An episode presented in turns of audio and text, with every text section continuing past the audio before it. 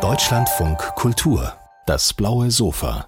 So, jetzt geht's hier auf dem blauen Sofa um Fußball, aber um viel mehr auch, nämlich ums große Geld, um den Turbokapitalismus und, und, und. Freuen Sie sich mit mir auf meine Gäste, als da sind Olivier, Olivier Gues, Lob des Dribbelns, erschienen im Aufbauverlag, über den Mythos des südamerikanischen Fußballs, aber noch viel mehr. Kommen Sie hier hin. Oder kommen hier hin. Matthias Brückmann ist da. Tausend und eine Macht. Schöner Titel schon mal. Erschienen im Dietz Verlag. Freue mich sehr. Bei Matthias Brückmann sehen Sie auch, er ist Fan von St. Pauli. Haben wir das auch gleich geklärt. Christoph Biermann ist da. Die wahre Geschichte des modernen Fußballs. Erschienen bei Kiepenheuer und Witsch. Sie kennen ihn vielleicht auch von den elf Freunden. Herzlich willkommen erstmal hier auf dem blauen Sofa und zur Fußballrunde. Ich will kurz erzählen, worum es geht. Es äh, beginnt bald die Fußball-Weltmeisterschaft in Katar. Sehr umstritten. 2010 war, glaube ich, die Vergabe. Das war ein kleiner Skandal, weil man sagte, da wurde sich ja, die WM gekauft. Und darum soll es auch gehen. Es geht nämlich nicht nur um Fußball in den nächsten 60 Minuten hier auf dem blauen Sofa. Es geht ums große Geld. Es geht um den Turbokapitalismus. Es geht um die künftigen Weltmächte, die natürlich versuchen, auch über den Spitzensport und den Spitzenfußball vor allem ihre Macht zu demonstrieren und zu zementieren.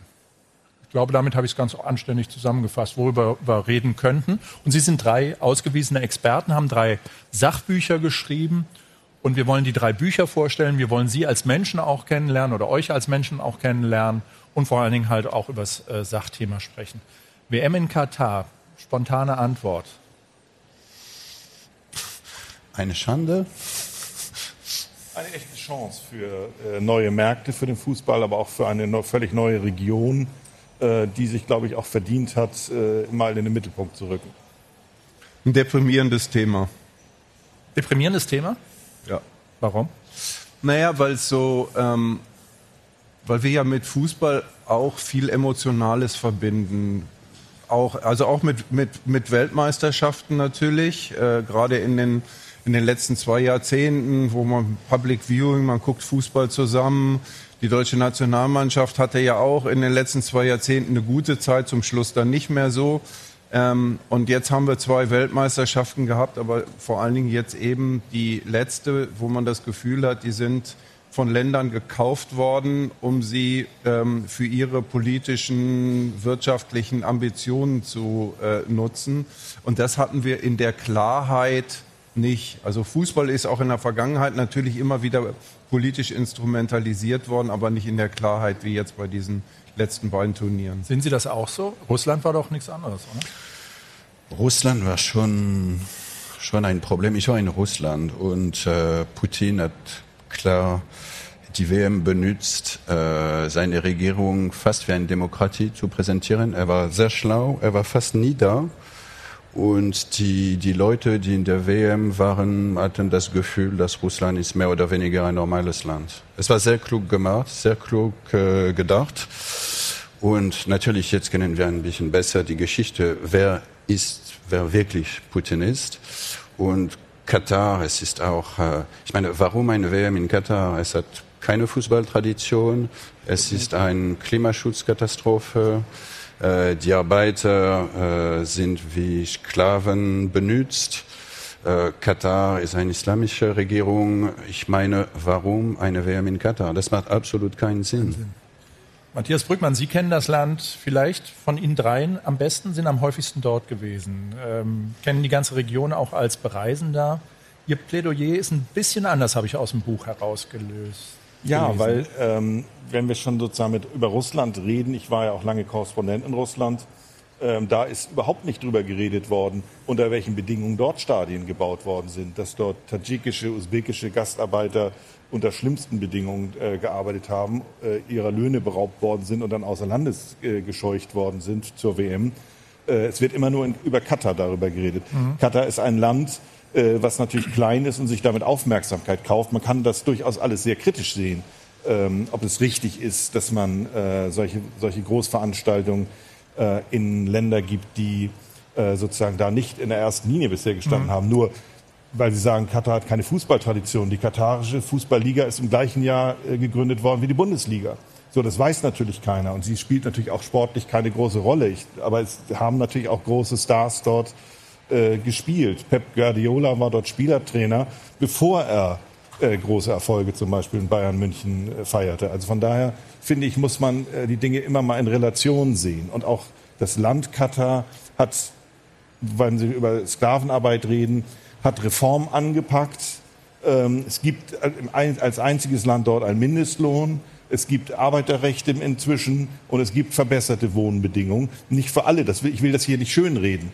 Nur ähm, für die Expo 2020 in Dubai hat sich niemand darum gekümmert. Äh, und die Bedingungen, erstmal sind es viel mehr Menschen, die dort arbeiten in Saudi-Arabien und in den Emiraten. Äh, und die Bedingungen dort sind viel schlimmer.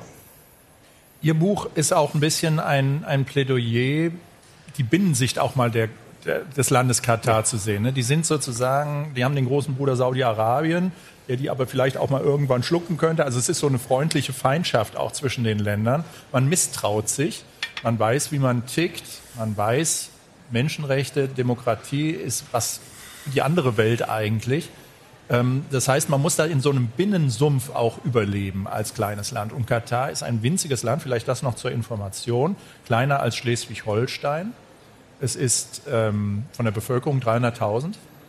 300.000 Staatsbürger, insgesamt 2,5 oder 2,7 Millionen, je nachdem, oder wenn man noch kleiner als Berlin, sag ich mal, ne? Ja, natürlich. Selbst klar. damit. Ne? Also wir reden über einen Winzling, der das große Ding geholt hat. Und deswegen sagten Sie, Olivier Goes, auch am Anfang, es ist eine Schande, sagten Sie, ne? Oder ist ein, ja, für die Gründe ich schon äh, erklärt habe. Aber wir können auch über diese nicht wirklich ein, ein, ein Land, ein, Freunde von, von Homosexuellen, es ist ein Problem mit Frauen. Ähm, und ich habe das Gefühl, dass die, die FIFA hat uns wirklich die WM geklaut. Mhm. Es auch, äh, leider muss ich sagen, als Franzosen, dass die Franzosen aber äh, wirklich Katar geholfen. Zwischen Platini und Sarkozy ja. äh, vor etwa elf, zwölf Jahren. Ja Wahrscheinlich gab es einen Austausch zwischen Paris Saint-Germain und äh, die WM äh, in Katar.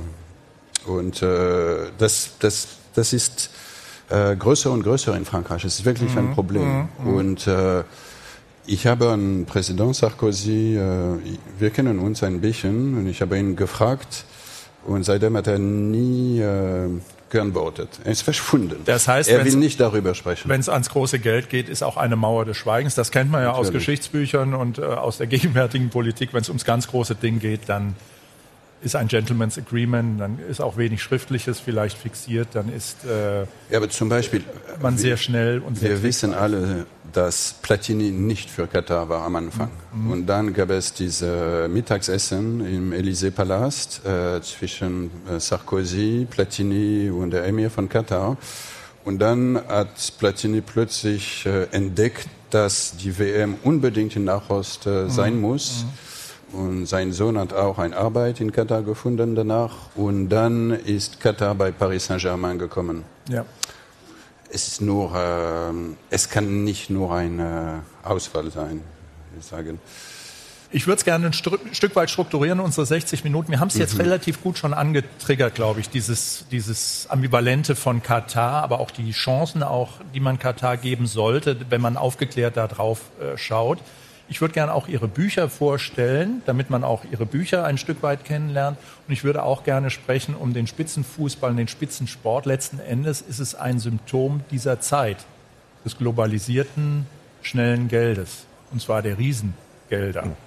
Und das würde ich sagen, wenn wir das schon in 60 Minuten reinpacken, dann, dann haben wir eine volle Agenda und äh, haben viel geschafft, wenn wir das hinkriegen. Olivier Goues, Sie sind Franzose, muttersprachlich aus Straßburg. Genau. Ähm, kennen die Welt, sage ich mal, ganz gut. Sie haben äh, viel in Südamerika gelebt. Sie haben an der London School of Economics abgeschlossen, eine ein international sehr, sehr renommierte Hochschule. Und sind dann auf den Fußball gekommen. Und Ihr Buch habe ich gelesen als das vielleicht poetischste von den dreien. Ähm, Sie lieben diese Originalfußballer, die in Südamerika, sag ich mal, mit der Orange mhm. gelernt haben, um die Autos zu dribbeln und ähm, den Ball 160 Mal hochzuhalten, wenn sie acht Jahre sind und dann auf irgendwelche Elite-Internate beim FC Barcelona kommen. Der Rest ist Geschichte. Messi rede ich von. Ähm, dieser poetische Ansatz für so ein Buch, wie, wie, wieso? Ich meine, ich seit sehr lange bin ich ein, ein großer Fußballfan und mit dieser, es gibt zwei Essays in diesem Buch, ein über Brasilien und ein über Argentinien. Äh, und ich wollte wirklich zurück zu der Herkunft der, der Idee des mhm. Fußballs, mhm. ah, ja. äh, zu der Spaß. Fußball als Spiel, Fußball als Spektakel, nicht Fußball als Industrie. Ja, ja. Und dann, ja, ich, ich mag sehr gerne die Südamerika, äh, vor allem ja Brasilien und Argentinien und Uruguay. Und dann bin ich dort gegangen, diese, diese Fußball wieder zu entdecken. Und vor allem, ich habe immer gedacht, dass Fußball ist ein, ein Spiegel der Welt. Und ich habe Fußball benutzt, um diese, die Geschichte von Brasilien und Argentinien mhm. zu erzählen, zu, äh, zu verstehen. Ja. Dann für Brasilien habe ich ein Essay über Dribbel, die Idee von Dribbeln. Woher kommt es? Warum denken wir an Dribbler, wenn wir äh, an Brasilien denken? Mit, mit, es hat mit, mit Fußball zu tun. Äh, und es hat mit, mit der schwarzen Kultur zu tun, es ja. hat mit der Sklaverei in Brasilien und die Idee mit Argentinien war zu verstehen, warum ist die Modernität in Argentinien, warum gibt es eine so starke Beziehung mit Fußball? Mhm. Woher kommt es? Mhm. So, das war die, die, die beide. Okay. Es ist wie als Fußballfan, wie ich Fußball nütze, die Welt besser zu verstehen oder zu beschreiben. Das ist es. Und dieses einzigartige Brasilien, diese Mischung aus Ursprungskultur mhm. der indianischen Bevölkerung, der afrikanischen und der europäischen von den Portugiesen genau. bevölkert, versus das argentinische, mhm. eher preußisch von den Briten, dem Mutterland des Fußballs, kultiviert. Deswegen wird auch in Argentinien so gerne Tango getanzt, während genau. in Brasilien der Samba ist. Und das Samba-Tanzen und das Dribbeln mhm. hängen für sie ja, es ist quasi diese, schon aus dem Bauch heraus zusammen. Ja, es ist dieselbe Herkunft. Mhm. Äh, es hat mit Capoeira zu tun. Ich meine, Fußball ist in Brasilien am Ende des 19. Jahrhunderts gekommen. An derselben Zeit, als die Sklaverei vorbei war. Und, äh, aber die, die Gesellschaft in Brasilien war noch sehr ähm, gespalten. Genau. Und die weißen Spieler wollten nicht mit äh, Mulatten oder schwarzen Spielern. Und die ersten Mulatten oder schwarze Spieler äh, haben sich verkleidet. Mhm. Und sie haben Tricke und Finten äh, gefunden, damit sie keinen Kontakt mit den Weißen. Und deshalb gibt es alle diese Körperbewegungen, alle diese Körperfinten, damit äh, die, die Mulatten oder die Schwarzen ähm, die, die Anschläge von weißen Spielern vermeiden. Ja, ja. Und zum Beispiel einer, der es Ihnen sehr angetan hat, der quasi der, der Ur-Maradona ist, der mhm. Ur-Messi, ist der äh, Garincha. Garincha. Garincha. Garincha, Cha Cha Cha haben sie bei der Beerdigung genau, gesungen. Da, das, ähm, das war ein, ein Bauchmensch, einer, der sich, ich sag mal, tot gehurt hat, tot mhm. gesoffen hat, der mit Ende 40 an Leberzirrhose starb. Also äh, ein Viele denken auch an Maradona. Eine Sexmaschine auch. Eine Sexmaschine, also ähm, der hat nichts ausgelassen und war ein reiner Bauchmensch. Der kam auch nicht immer pünktlich zum Training ähm, und, und haute irgendwann wieder ab. Aber er war quasi der Mann. Und wenn Sie, wenn ich Ihnen einen Tipp noch geben kann über das Buch hinaus, schauen Sie auf YouTube mal äh, seine Fußballtricks. Es ist unglaublich. Sie schauen fünfmal hin, was der mit dem Ball auf dem Spielfeld macht. Der tänzelt um den Ball, der steigt über den Ball, während der Ball liegt. Der Gegenspieler weiß überhaupt nicht, wo er mit dem wo er hingucken soll, auf den Kopf, auf den Rumpf, auf die mhm. Beine, auf den Fuß. Der tänzelt, der spielt und bumm, ist das Ding im Tor. Ist genau. ein unglaublicher Fußballspieler und für sie quasi der archaischste, äh, der, der König des Fußballs, wenn man so sagen will, weil er diesen, diesen Urgedanken des Fußballs genau. und als auch letzter die, in Perfektion auch noch. Die Idee des Dribbles. Mhm. Äh, normalerweise sind die Dribbler, äh, sie spielen noch wie Kinder. Mhm. Es bleibt ein Spiel. Es, hat, es ist nicht so effizient. Ja.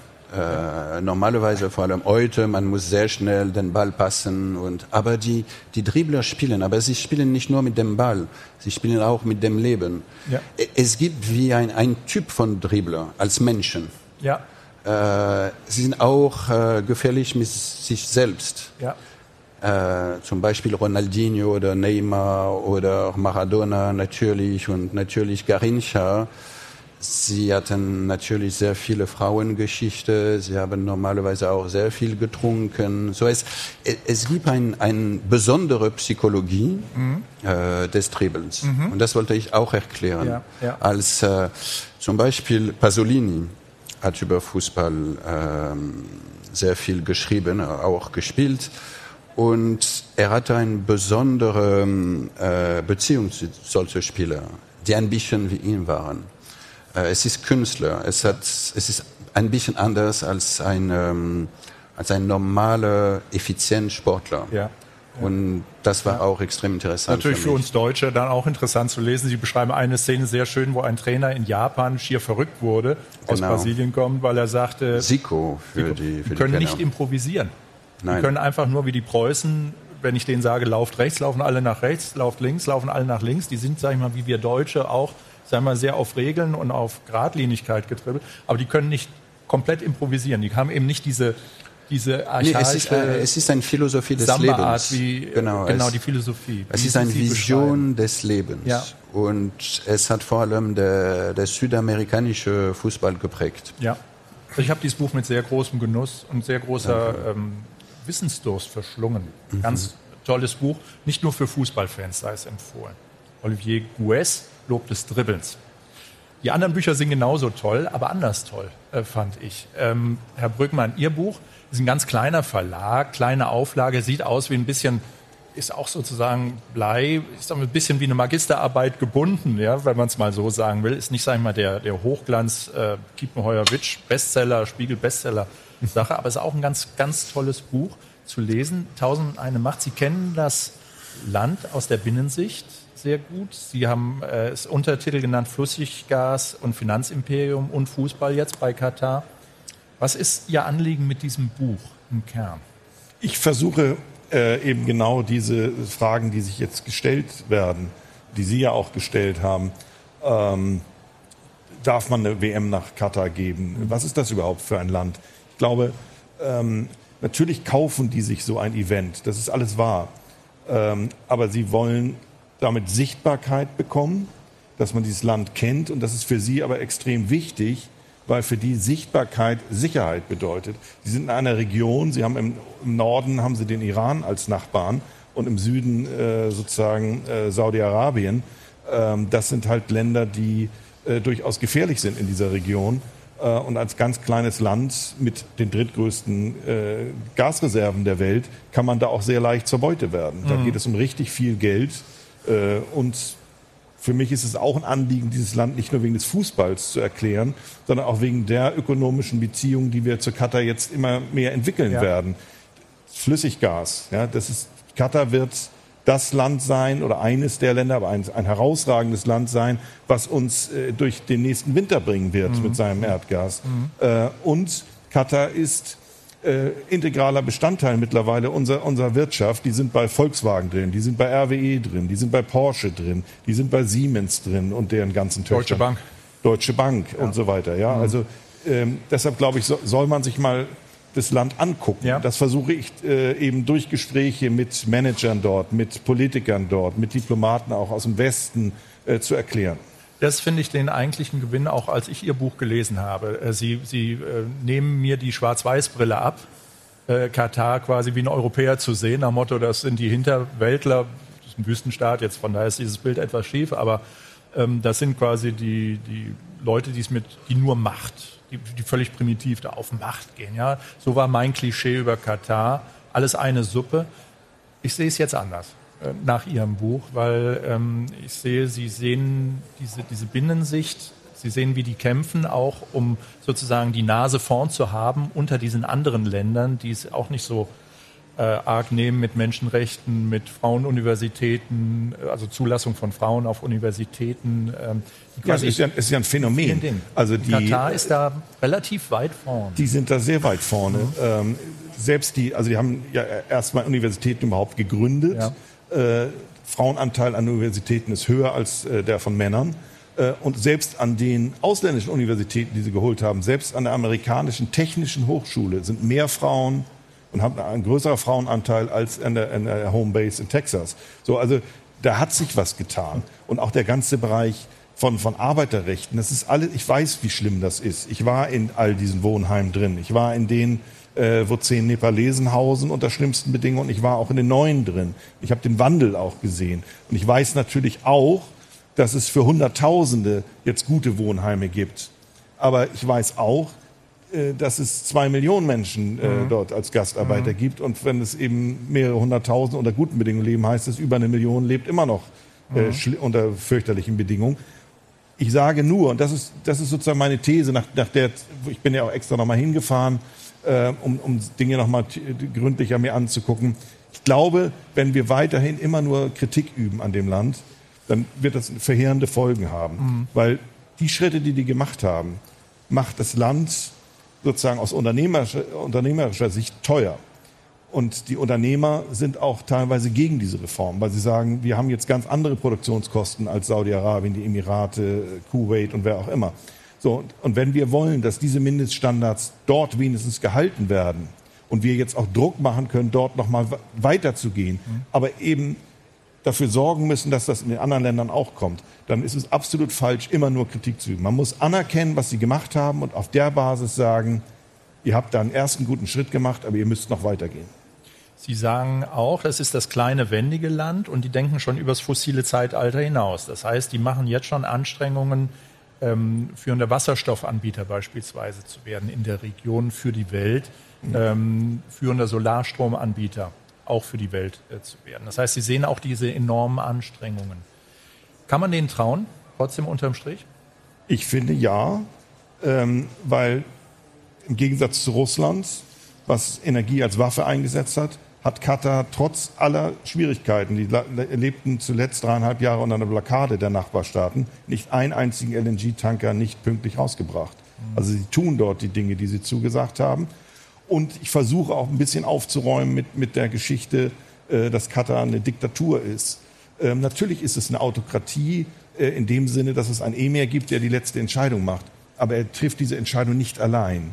Er muss sich konsultieren mit den wichtigen Familien und Stämmen in dem mhm. Land. Mhm. Also von daher ist es eine andere Situation als zum Beispiel in Russland. Tausend und eine Macht, ein sehr gutes Buch, ähm, wenn man das Land Katar sehen, kennenlernen will. Äh, und natürlich nicht nur darum geht es, sondern es geht auch natürlich um den Fußball, um die WM. Auch ein Buch, was wir hier sehr empfehlen können, überhaupt wie jedes Buch, was aufs blaue Sofa geschafft hat, sozusagen schon ein, ein sehr, sehr gutes ähm, Fundament hat. Ähm, Christoph Biermann, Ihr Buch ist jetzt von Kiepenheuer und Witsch, kennt man aus, aus jeder Bahnhofsbuchhandlung, will ich behaupten, in Deutschland, liegt es immer gerne vorne. Ist natürlich jetzt total heiß um jeden Preis, weil die Fußball-WM beginnt. Ähm, Sie beschreiben ja auch Katar sehr genau. Sie sagen aber auch, äh, wir haben massive Einschränkungen, auch als Journalisten zu berichten. Ja, wir kommen nicht ran, äh, jetzt äh, das zu sagen, was wir sagen wollen. Wir dürfen nicht mit den Arbeitern sprechen. Es geht, es geht zu wenig in diesem Land. Sie sind ja eher kritischer wahrscheinlich jetzt als Herr. Ja, ne? Äh, das habe ich jetzt in dem Buch nicht, äh, nee, nicht aus, äh, ausformuliert. Ähm, ähm, mir geht es ja auch in dem Buch sozusagen nur teilweise um Katar. Also mir geht es ja darum, eigentlich eher einen großen Prozess zu beschreiben, äh, der im Fußball passiert ist. Also ähm, benutze da diesen Begriff moderner Fußball und versuche so eine Zeitepoche zu beschreiben, die 1992 beginnt äh, mit der Einführung der Champions League, mit der Einführung der Premier League, mit ähm, der Veröffentlichung Nick Hornbys FIFA Pitch, mit der veränderten Rückpassregel. Also es gibt eine ganze Reihe Dinge, die sich äh, verändern 1992 und was vor allen Dingen in Gang kommt, ist so ein ich würde mal sagen, so ein mediengetriebener ökonomischer Wandel, weil zu der Zeit auch ähm, ja, die, ähm, das Privatfernsehen beginnt groß zu werden. Es gibt mit dem Kabel- und dem Satellitenfernsehen plötzlich auch neue äh, Abspielwege.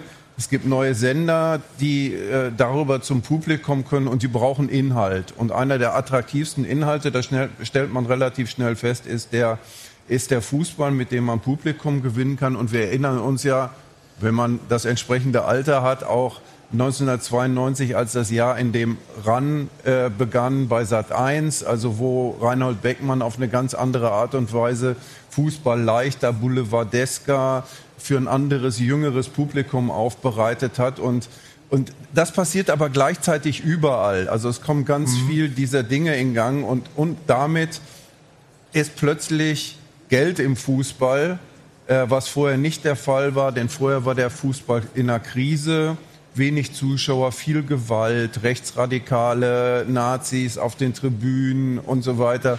Äh, das Ganze überaltert und brauchte so einen Modernisierungsschub auch. Ja. Und der ging da los. Der ging da los und ähm, ging immer weiter, immer größer wurde er. Und Sie haben ein sehr kritisches Bild der FIFA auch gezeichnet. Ja, also die, ähm, äh, es ist natürlich, was dann passiert ist, äh, wenn man das auf der, auf der kritischen Seite anschauen will, ähm, dass alles im Fußball zur Ware wird.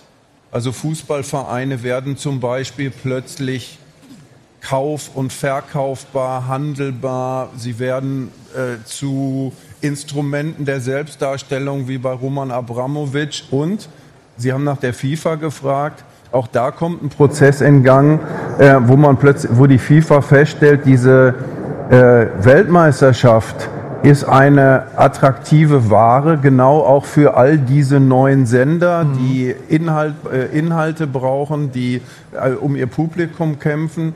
Und plötzlich ist das, was man sonst eigentlich lange so betrieben hat, ähm, etwas, mit dem man auch sehr, sehr viel Geld verdienen kann. Ähm, und ohne jetzt diesen ganzen Mechanismus hier auseinanderzunehmen, äh, benutzen die FIFA-Bosse dann auch all den Reichtum, der reinkommt, dazu, sozusagen ein Günstlingssystem äh, in der FIFA in Gang zu halten. Ähm, und letztendlich ist der Verkauf der Weltmeisterschaften nach Russland und Katar eine Folge davon.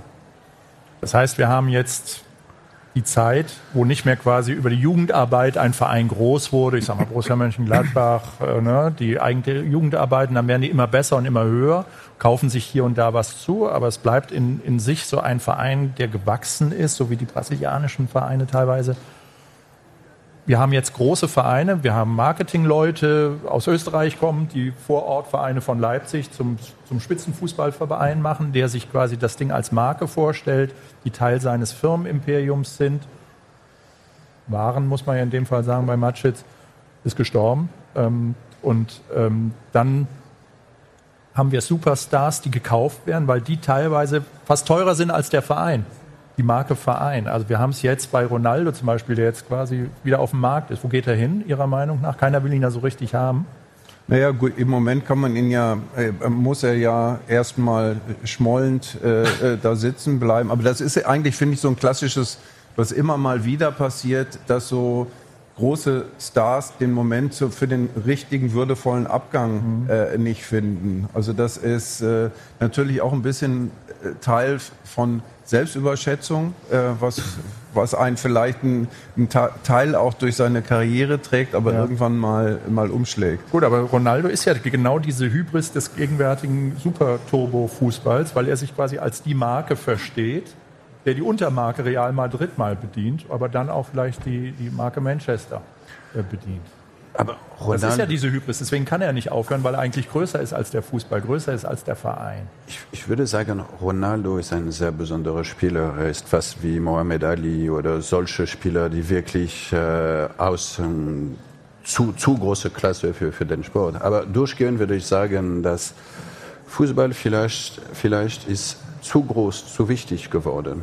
Mhm. Äh, Fußball hat zu viel Macht, es gibt zu viel Geld, es gibt zu viel Marketing. Es ist eine riesige Industrie geworden. Und ich glaube, mindestens wir beiden haben verloren, äh, was, an, was an Fußball uns gefällt. Ja. Die Idee der Sport, die Idee auch ein populärer äh, Sport. Äh, die Idee von Spaß, die Idee von Spiel. Ich meine, Katar, wir sprechen über Katar heute, Katar hat Paris Saint-Germain gekauft. Der, äh, Premier, der äh, äh, französische Bundesliga hat kein Interesse mehr. Ich meine, Katar hat in ein paar Jahren Neymar, Messi und Mbappé gekauft. Äh, ich würde ein Kind von acht Jahren, ich würde dieselbe Spieler äh, kaufen. Es ist zu einfach. Es ist ein Staat, der einen Verein kauft für äh, politische Gründe. Ja. Und das ist nicht mehr Fußball. Mhm. Äh, sie sind superreich äh, und äh, Fußball hat äh, seine Seele verloren mit solchen solche Bewegungen. Das ist Ihre Argumentation. Aber es ist ja, es ist ja interessant, dass äh, trotz dieser Superstars, die die gekauft haben, sie bis heute die Champions League nicht gewonnen ja, genau, haben. Weil also meine Prognose, was Ronaldo angeht, ist durchaus die, dass der wie viele alternde Stars äh, am Ende äh, sozusagen nicht sein Gnadenbrot wäre das völlig falsche Wort, weil es da um richtig mhm. viel Geld geht. Entweder nach Japan in die J-League geht oder eben nach Katar kommt. Mhm. Mhm. Ich meine, Gott sei Dank, Paris Saint-Germain ist reich, aber nicht super schlau. Dann haben sie noch nicht die Champions League gewonnen. Aber äh, die, die erste Liga in Frankreich hat alle Interesse verloren. Es, es ist wie die allem Globetrotters von Fußball. Es ist anders. Es ist äh, eine Show. Das also ich mit Sport zu tun. Ich habe jetzt nicht so eine ganz pessimistische ähm, Einschätzung. Ich habe auch, ich, ich, muss jetzt auch sagen, dass ich noch nicht dem Fußball ganz entf äh, entfremdet mich fühle. Also es gibt sicherlich so, so, so ein paar Parallelgeschichten. Auf der einen Seite finde ich, ist der gespielte Fußball, der Spitzenfußball von heute, ist der beste Fußball, den man je sehen ich, ich konnte. Ich bin auch einverstanden. Ähm, das ist so, das ist, und das hat auch mit Geld zu tun. Das hat damit zu tun, dass Leute unter den allerbesten Bedingungen äh, mit bestens betreut, bestens geführt, bestens nachgedacht und so weiter arbeiten können. Das ist so der eine Teil. Dann haben wir natürlich das, worüber wir gerade geredet haben, dass alle sich mit Interessen einkaufen, sich selbst darstellen wollen, ihren Staat darstellen wollen, ihr, was weiß ich, Amerikaner, die, die so ein bisschen ihre, ihren Ding hinterlassen wollen. Aber ich glaube, dass Fußball die, große Erfolgsgeschichte des Fußballs hat auch damit zu tun, dass das Publikum, dass die Fans eine emotionale Teilhabe an dem, an dem Spiel haben. Deshalb ist Fußball groß. Deshalb unterscheidet der Fußball sich von, weiß ich nicht, Volleyball oder von, vielleicht auch von, von Basketball, jedenfalls in, in, den, in, den, in den allermeisten Ländern, weil es den Leuten wichtig ist ihre Vereine sind den, den Leuten wichtig. Und lustigerweise zum Beispiel selbst in, in, in Paris bei PSG gibt es echte Fans, obwohl man denken könnte, die müssen eigentlich längst vor Frust zu Hause geblieben sein, dass ihr, ihr, ihr Club ähm, übernommen worden ist. Und ich glaube, dass da immer noch eine, eine große Energie drin steckt. Und ich glaube auch, ähm, dass dem äh, durchaus gerade im deutschen Fußball ein bisschen mehr Raum eingeräumt wird als in, in, ähm, in anderen Ländern, als etwa in England oder sowas, wo, wo das, wo das äh, noch in viel größerem Maße durchkapitalisiert ist. Sind die Ultras die eigentlichen Bewahrer jetzt dieses Urfußballs? Oder muss man da widersprechen? Weil die Ultras ja natürlich auch die radikale äh, Gruppierung haben, aber sie haben ja im Kern diesen Gedanken des, lass den Fußball Fußball bleiben und nicht zur Ware von, von Sportlern, die sich auch als Ware sehen. Ich, ich würde schon sagen, im Prinzip ja. Also jetzt gibt es im, Prinzip. Äh, im mhm. Prinzip ja. Jetzt könnte man gibt es ganz viele äh, Ultragruppierungen, die äh, deprimierende Ziele verfolgen, weil sie eher recht sind, weil sie eigentlich eher Hooliganismus nah sind. Aber ich glaube, in der Mehrheit, also zumindest kann man das von, von, für Deutschland sagen, gibt es da einen ganz stark idealistischen Antrieb. Mhm. Ja, also der ist natürlich dann so jugendkulturell angereichert, also auch ein bisschen wir gegen den Rest der Welt und, und, und manchmal auch so ein bisschen hermetisch das Ganze. Äh, vielleicht auch nicht immer so, dass man den Dialog sucht, aber ich finde im Prinzip äh, ist da schon, schon was dran. Ja, Herr Brückmann. Aber interessant ist natürlich, dass ähm, gerade in England, was ja nun das Mutterland des Fußballs ist, ähm, ich auf viel größere Abwehrreaktionen äh, gerechnet hatte äh, weil wir reden jetzt immer nur über Paris Saint-Germain und Katar. Ich meine, Manchester City ist gekauft worden von Abu Dhabi. Äh, die sind da richtig erfolgreich. Und äh, kürzlich äh, sind die Saudis äh, bei Newcastle eingestiegen. Und es gab am Anfang tatsächlich äh, Fanproteste, die gesagt haben, wir wollen das saudische Blutgeld nicht haben. Ähm, aber interessanterweise, seitdem die jetzt auch erfolgreich werden, sammelt sich natürlich alles dahinter. Oder bei Paris Saint-Germain. Ich meine, für Paris ist das natürlich ein Glücksfall. Vorher waren die in der Liga natürlich nicht so toll. Äh, jetzt sind sie Dauermeister. Das ist total langweilig. Aber auch ohne das ganz große Geld ist die Bundesliga ja in Wirklichkeit auch langweilig geworden. Ich kann ja als Zweitliga-Fan sozusagen äh, sagen, wir haben noch den echten Fußball. Äh, aber bei, sonst in der Bundesliga wird ja immer Bayern Meister. Also von daher ist es ja wirklich auch uninteressant, das zu gucken. Und ähm, bei Paris ist interessant, dass sich da, wenn Sie durch europäische Städte laufen, dass sich nicht nur die Pariser dahinter versammelt haben, sondern wenn Sie äh, arabische Communities überall in Europa sehen, die haben alle Paris Saint-Germain-Trikots an. Mhm. Also das ist ein verbindendes Element geworden.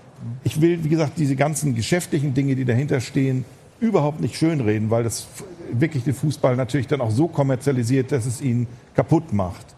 Ähm, aber er bildet auf der anderen Seite sozusagen auch wieder Communities. Mhm. Und das finde ich zumindest einen interessanten Gedanken.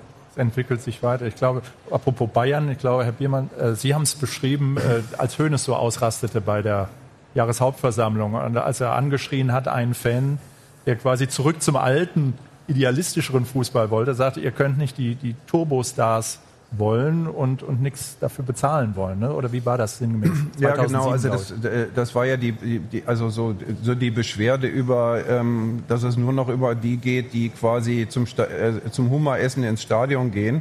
Ähm, und äh, dass die Stimmung darunter gelitten hätte. Und dann sagte Herr Höhnes, ihr seid, für, für, ihr seid doch für die Scheißstimmung äh, ver äh, verantwortlich und kümmert euch mal darum. Was natürlich auch zeigt, dass es da äh, auch das ist so ein Element des modernen Fußballs, natürlich so eine Art von kultureller Deals gibt. Ja, also ihr kriegt äh, günstigere Eintrittspreise, aber dann sollt ihr äh, bitte schön auch äh, für die Stimmung sorgen, die über die sich dann wiederum die freuen, die die hum, den Hummer oder was weiß ich, ich weiß gar nicht, ob es überhaupt Hummer im Stadion gibt, äh, äh, essen, aber man, also die sozusagen auf den auf den teuren Plätzen setz, ja, sitzen. Ja. Was wir ja haben ist ähm, im Fußball heute auch eine totale Diversifizierung des Publikums, also von äh, eben die, die äh, quasi in der Tiefgarage fast äh, auf ihren Platz vorfahren und dann eben äh, in einigen Stadien ein Sterneessen bekommen, bis zu denen, die mit der Straßenbahn kommen und ein Bratwürstchen und ein Bier aus dem Plastikbecher mhm. trinken. Da äh, gibt es ja alle möglichen äh, Zwischen Formungen und auch unterschiedliche Interessen. Es kommt dann auch noch dazu, dass wir natürlich ähm, heutzutage jugendliche Fußballfans, die äh, das ist eigentlich ein bisschen wie bei Tinder. Man kann sich sozusagen so durchwischen. Will ich, ich muss jetzt sozusagen nicht mehr mich in meinen lokalen Fußballverein verlieben, sondern ich kann mich auch in Paris Saint-Germain oder Real Madrid oder in Bayern München oder Schalke oder, Buena, äh, oder äh, Boca Juniors äh, verlieben, weil das te auch technologisch möglich ist. Auch das verändert natürlich. Oder in den Drittligaverein, weil da vielleicht ein YouTube-Star auch äh, irgendwie noch kicken kann. Ne? Also das kommt ja auch jetzt, dass man. Malen Sie nicht den Teufel an die Wand nach dem also, nee, das, da, da, gibt es ja ein wunderbares Beispiel. Ich habe jetzt den ja, Namen ja, ich äh, des, des, des äh, Aber ich jungen Leute vergessen, der, der, der bei so einem Berliner, ja. äh, beim Berliner AK, äh, das ist ein äh, Regionalligist, ein Viertligist, spielte und dann hatten die auf einmal anstatt 238 Zuschauer hatten sie 1500 Zuschauer, weil, weil die gekommen sind, um, um diesen äh, Instagram-Star zu sehen. Und hinzu kommt, das Ding ist nicht nur für den Stadionkartenverkauf gut, sondern auch noch für die TV-Rechte, weil das wird ja auch aufgenommen und man kann es in der ganzen Welt gucken. Das heißt, wenn Sie Fan sind von diesem Instagram-Star in Japan gerade sind, weil die Eltern vielleicht beruflich da sind, können Sie sich das natürlich auch übers Fernsehen reinziehen, dieses Viertligaspiel. Ne? Also ja. das ist auch so eine Entwicklung, die jetzt ganz neu äh, dazukommen. Ähm, wenn wir jetzt im Grunde genommen dieses Kaleidoskop aufgemalt haben, diese verschiedenen Ansätze, dieser Urfußball, zurück zum Urfußball, bei Ihnen ja auch schon auf der Brust geschrieben, St. Pauli, auch so ein bisschen das Herz ist beim, beim einfachen Fußball. Bei ihm die, diese tolle Beschreibung, wie 1992 die Fußballwelt nochmal verändert hat, von der wir jetzt sozusagen noch profitieren, aber auch darunter leiden unter diesen neuen Entwicklungen. Wo, wo geht es jetzt weiter hin? Ich glaube, es ist, ähm, was wir ja gesehen haben, diese, die, diese Entwicklung, die ich beschreibe, die hat ja wenig Planvolles gehabt. Da hat sich jetzt nicht 1992 jemand hingesetzt und hat gesagt, so, hier gibt es jetzt den großen Blue Plan für die Zukunft des Fußballs. Wir, wir starten die Champions League und die wird so und die Premier League und das und das. Das ist alles auch irgendwie teilweise ein bisschen so aus sich selbst herausgekommen, weil einfach bestimmte Dynamiken freigesetzt worden sind. Was wir im Moment haben, ist ein Haufen Probleme. Also wir haben, wir haben jetzt über die WM gesprochen, die bedeutet einen Haufen Probleme. Ich habe gesagt, sie ist deprimierend, sorgt auch für viel schlechte Laune. Äh, wir haben kaputte Wettbewerbe in, in Frankreich äh, mit Paris Saint-Germain als Seriensieger. Wir in Deutschland mhm. ächzen darunter, ähm, dass die Bayern zehnmal hintereinander deutscher Meister geworden sind, was ein Ergebnis von Fehlkonstruktion innerhalb des modernen Fußballs äh, ist. Und, ähm, und ich glaube, man wünscht sich ja immer, dass sich mal alle an einen Tisch sitzen und das mal aufräumen und besser machen. Aber das wird nicht passieren. Es wird weiter rumgewurstelt werden. Und dann, und dann vielleicht hat man Glück und es wurstelt sich ein bisschen in die richtige Richtung. Und ähm, was ich eigentlich ganz gut finde, ist, ähm, dass sich zum Beispiel in Deutschland auch relativ viel Fans an der Diskussion beteiligen mhm. und immer wieder protestieren und immer wieder mhm. aufrufen zu, zu Veränderungen, was man in, in, in Ländern wie England zum Beispiel viel, viel weniger hat. Mhm. Und, ähm, äh, und, und vielleicht geht ja stückchenweise irgendwas auch dann in die, in die richtige Richtung. Weil es besteht schon die Gefahr, dass die Frustration so groß wird, dass man zumindest an den Rändern äh, Publikum verliert. Also ich sage jetzt mal so Hardcore-Leute wie ich, die in, äh, schon in den 80er Jahren tapfer die schlimmsten Bedingungen ausgehalten haben.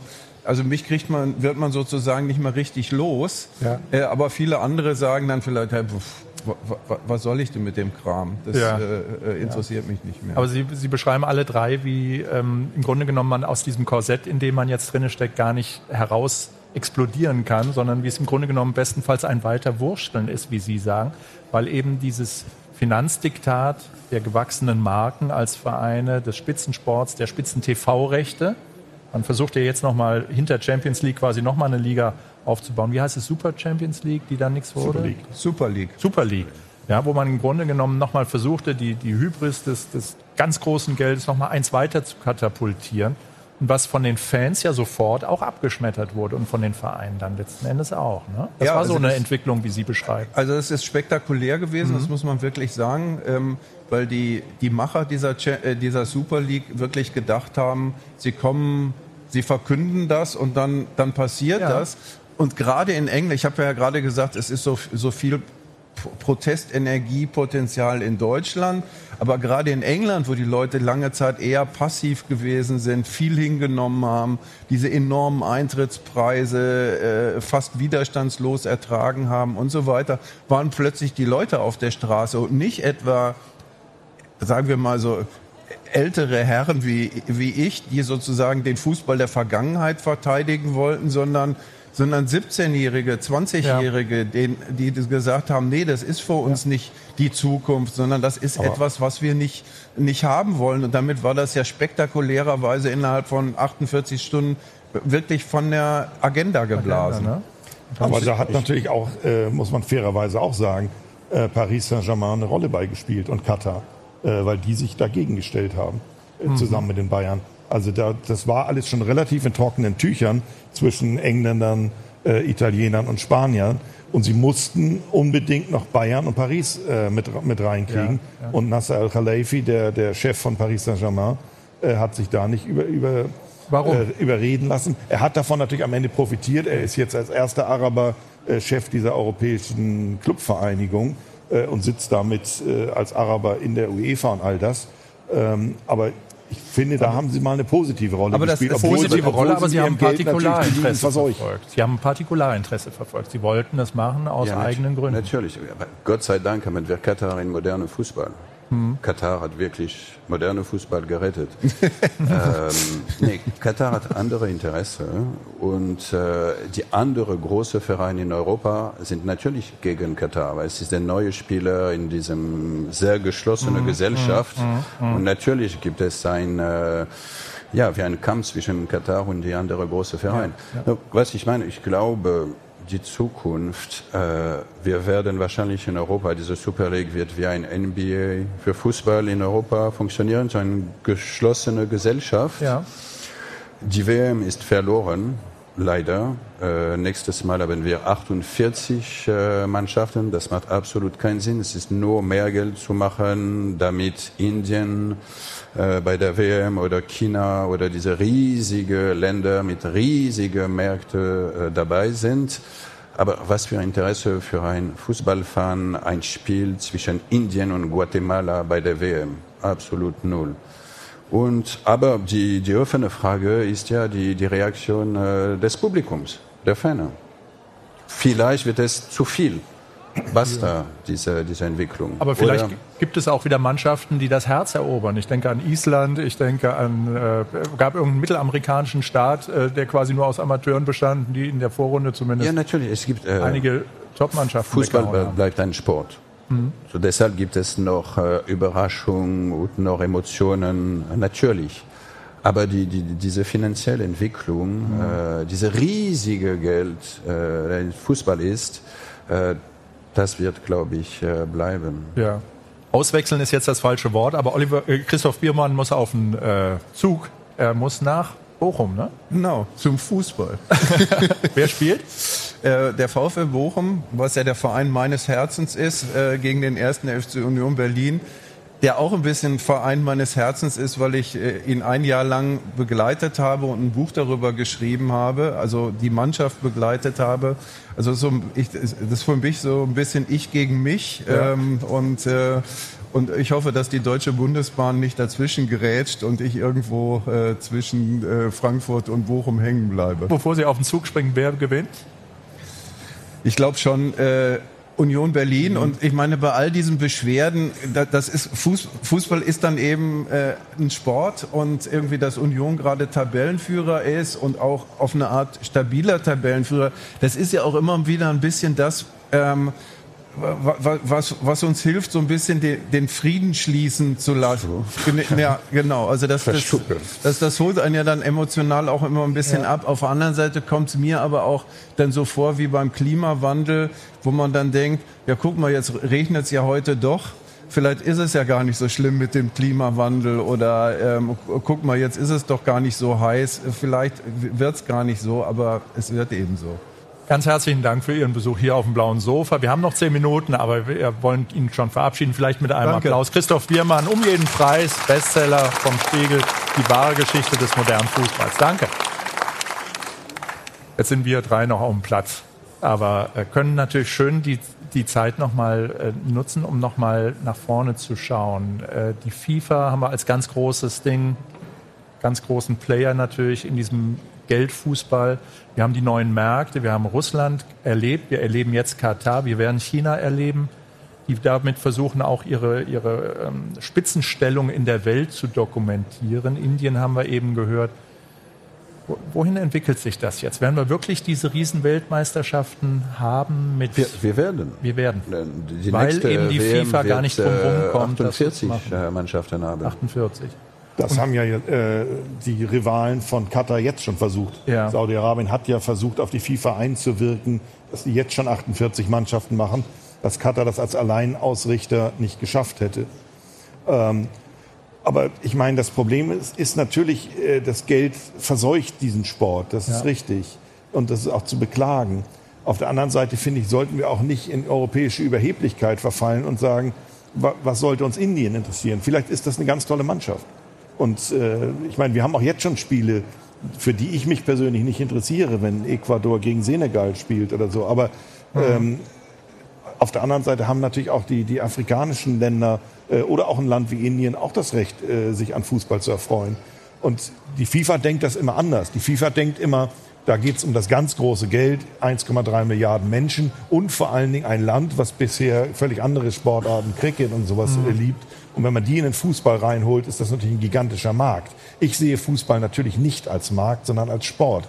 Ähm, und ich weiß nicht, ob es da irgendwann mal eine Grenze des Wachstums gibt. Klar, haben die, die FIFA denkt natürlich an den, an den großen Markt Indien, die, die ehemalige britische Kolonie. Jetzt ja. haben sie Jaguar gekauft, also die urbritischste Marke. Jetzt äh, können sie ja auch den, den urbritischsten Sport, nämlich den Fußball, sozusagen als Nationalsport versuchen, dem, dem Cricket äh, an. Ja, das ist leider der, das ist leider ne? der Trend. Aber ich meine, da müssen wir natürlich auch unter uns selber mal gehen. Äh, wir haben als Europäer, auch wir Deutschen, äh, wahnsinnig viel äh, schlichtweg verscherbelt. Wir reden jetzt über den Verkauf des Hamburger Hafens an die Chinesen. So, wo sind da die Grenzen? Hm. Ja, wir haben die Chinesen bei Daimler drin. Wir haben, die, wir haben die, äh, einen, einen Roboterhersteller wie KUKA an die Chinesen verkloppt. Völlig verrückt. Jetzt sind wir nämlich beim ganz großen Thema. Es geht ja letzten Endes in, dieser, in diesem 21. Jahrhundert, das erleben wir jetzt im Kleinen an dem Russlandkrieg. Wir werden es erleben, wenn China nach Taiwan greifen wird in den nächsten Monaten. Ähm, wir werden es erleben, wenn quasi der Kampf der Autokratien und Diktaturen gegen eine aufgeklärtere, demokratischere Welt äh, geht. Müssen wir jetzt die Finger von lassen? Wo ist da der, der pragmatische, lösungsorientierte Weg? Sie sagen, schaut hin, fahrt mit, handelt durch Wandel. Diese ganzen alten, alten äh, Sätze, die man aus der Erfahrung her weiß, die manchmal hinhauen, manchmal eben nicht so sehr hinhauen für eine Zeit. Ähm, wo geht es jetzt weiter, ne? wenn wir diese, diese zwei Systeme letzten Endes haben auch? Handel durch Wandel funktioniert nicht so einfach. Na, das hat, haben wir gesehen, das ja. ist im Beispiel Russland krachend gescheitert, äh, weil der Denkfehler ist zu glauben, äh, wenn ich mit denen Wirtschaftsbeziehungen habe, dann wird schon alles gut. Ähm, aber ich versuche auch mal in die Richtung zu argumentieren, ähm, dass das Gegenteil eben auch nicht richtig ist. Mhm. Wie wollen wir auf Länder Einfluss nehmen, wenn wir mit denen noch nicht mal Wirtschaftsbeziehungen haben? Was mhm. macht zum Beispiel ein Land wie Frankreich anders als Deutschland? Äh, Herr, weder Herr Sarkozy, den Sie erwähnt haben, noch Herr Macron haben irgendwelche Hemmungen, äh, jedes Jahr einmal in Saudi-Arabien zu sein. Und äh, als sie Paris, Paris gekauft haben und die WM bekommen haben, haben sie nebenbei noch ein paar Kampfjets nach Katar verkauft. Also die, die sind da absolut skrupellos. Ähm, nur äh, auf der anderen Seite, wenn wir Wandel in der Welt wollen, nach demokratischen Vorstellungen, müssen wir mit diesen Ländern in Interaktion treten. Ja. Sprich, Wirtschaftsbeziehungen haben. Deutsche Unternehmen verhalten sich vor Ort anders als äh, russische, chinesische, mhm. indische. Mhm. Gut, wir haben aber auch das ist gelernt, immer wenn ein Präsident ein anderes Land besucht, gleich ob äh, von einer Diktatur oder von einer Demokratie, er hat eine Wirtschaftsdelegation aber hinten dran und Verträge werden gemacht. Was ist verrückt? Es war immer so. Ich meine, wir müssen nicht naiv sein. Äh, Handeln, Wirtschaft, äh, Kriegsmaschine und so weiter. Aber was ist verrückt, dass seit 20, 30 Jahren ist Fußball in der Mitte von all diese das es, Handlungen. Ja. Das, ist, das ist ganz neu. Mhm. Fußball als eine, als eine Waffe, als eine Machtwaffe. Mhm. Und nat natürlich, wie, weil Fußball so groß geworden ist. Aber das als Fußballfan finde ich extrem schade für Fußball. Mhm, mhm. Die Seele von Fußball, und ich bin nicht naiv, ich bin nicht besonders nostalgisch. Ich glaube auch, dass wir nie äh, so gut Fußball gespielt haben wie heute. Aber es hat, ein, äh, es hat einen Preis. Und dieser Preis finde ich zu hoch. Ja. Und äh, ich finde es wirklich schade, dass äh, Fußball eine, ähm, inzwischen solche schwarze ähm, mit Militär, äh, mit Diplomatie, mit alles. Das ist ein bisschen zu viel für einen mhm. Sport. Mhm. Und die Fans, ich war zum Beispiel gestern war ich in Dortmund im Stadion.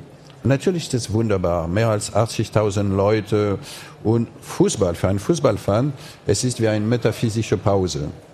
Ein Fußballfan vergisst für 99 Minuten alles.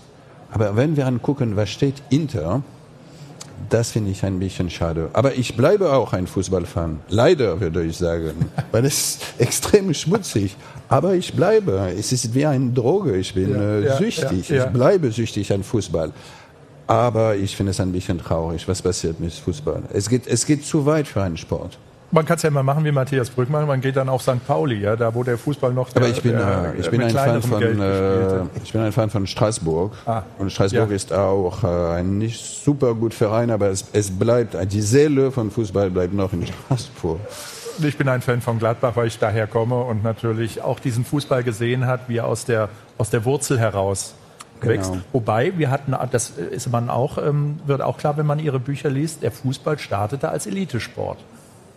Es ist ein britischer Elitesport ja. gewesen. Aber es war kein Sport der einfachen. Aber es ist nicht äh, ein Elitesport äh, lang geworden, weil es ist so einfach, Fußball zu spielen. Ja, elf, 20 man, Kinder man, und man ein braucht Ball. Nichts oder eine Kugel im, oder eine Melone. Ja, naja, im Vergleich da haben die angefangen äh, mit einfach Filzbällen, die sie ja, irgendwie sich ja. zusammengebastelt mit, haben. Mit und dann kam der Aufschwung mhm. äh, durch britische Ölarbeiter. Also mhm. als jetzt die mhm. großen Ölfunde waren in Katar, ja. das haben ja nicht äh, die, die Locals gemacht, sondern das haben natürlich äh, äh, vor allen Dingen Experts gemacht, also Stimmt sprich auch. Engländer äh, von ja. BP und sowas, und die haben ja. den Fußball mitgebracht. Sie haben recht. Eine ganz spannende Geschichte der Fußball, weil er nicht nur für den Fußball steht und die runde Kugel, sondern letzten Endes die Welt ein Stück weit erklärt. Ich glaube, Sie haben es eben genannt, Fußball ist mittendrin in dieser modernen großen Welt und prägt sie mit und nimmt natürlich die Schattenseiten mit, aber eben auch die Chancen. Es ist eine Chance wahrscheinlich für die, für die Zuschauer. Aber sonst äh, gibt es immer noch YouTube für nostalgische Leute wie ich. Olivier Gues mit einem schönen Schlusswort. Lob des Dribbelns. Matthias Brückmann, 1001 Macht. Christoph Biermann um jeden Preis. Drei tolle Fußballbücher, weil sie eben nicht nur um den Fußball herumkreisen, sondern auch ein Stück weit die Welt erklären. Bei Ihnen das Poetische fand ich im Wesentlichen so, so großartig und das, das philosophisch auch die Welt verstehen in seiner Art bei Tausend und eine Macht fand ich ganz faszinierend, dass Sie ein, ein Plädoyer auch für das moderne äh, Land äh, gemacht haben und auch den Blick nach vorne werfen. Und bei ihm ganz toll herausgearbeitet, wie 1992 sich die Fußballwelt veränderte und dann im Grunde genommen die ganz moderne Fußballwelt, in der wir jetzt sind, äh, entstand, aber eben auch nicht stehen bleibt, sondern sich auch ständig weiterentwickelt. Ganz tolle drei Bücher. Ich danke Ihnen sehr für den Besuch auf Dankeschön. dem blauen Sofa. Danke Ihnen für Ihre Aufmerksamkeit. Ihnen zu Hause auch ganz herzlichen Dank.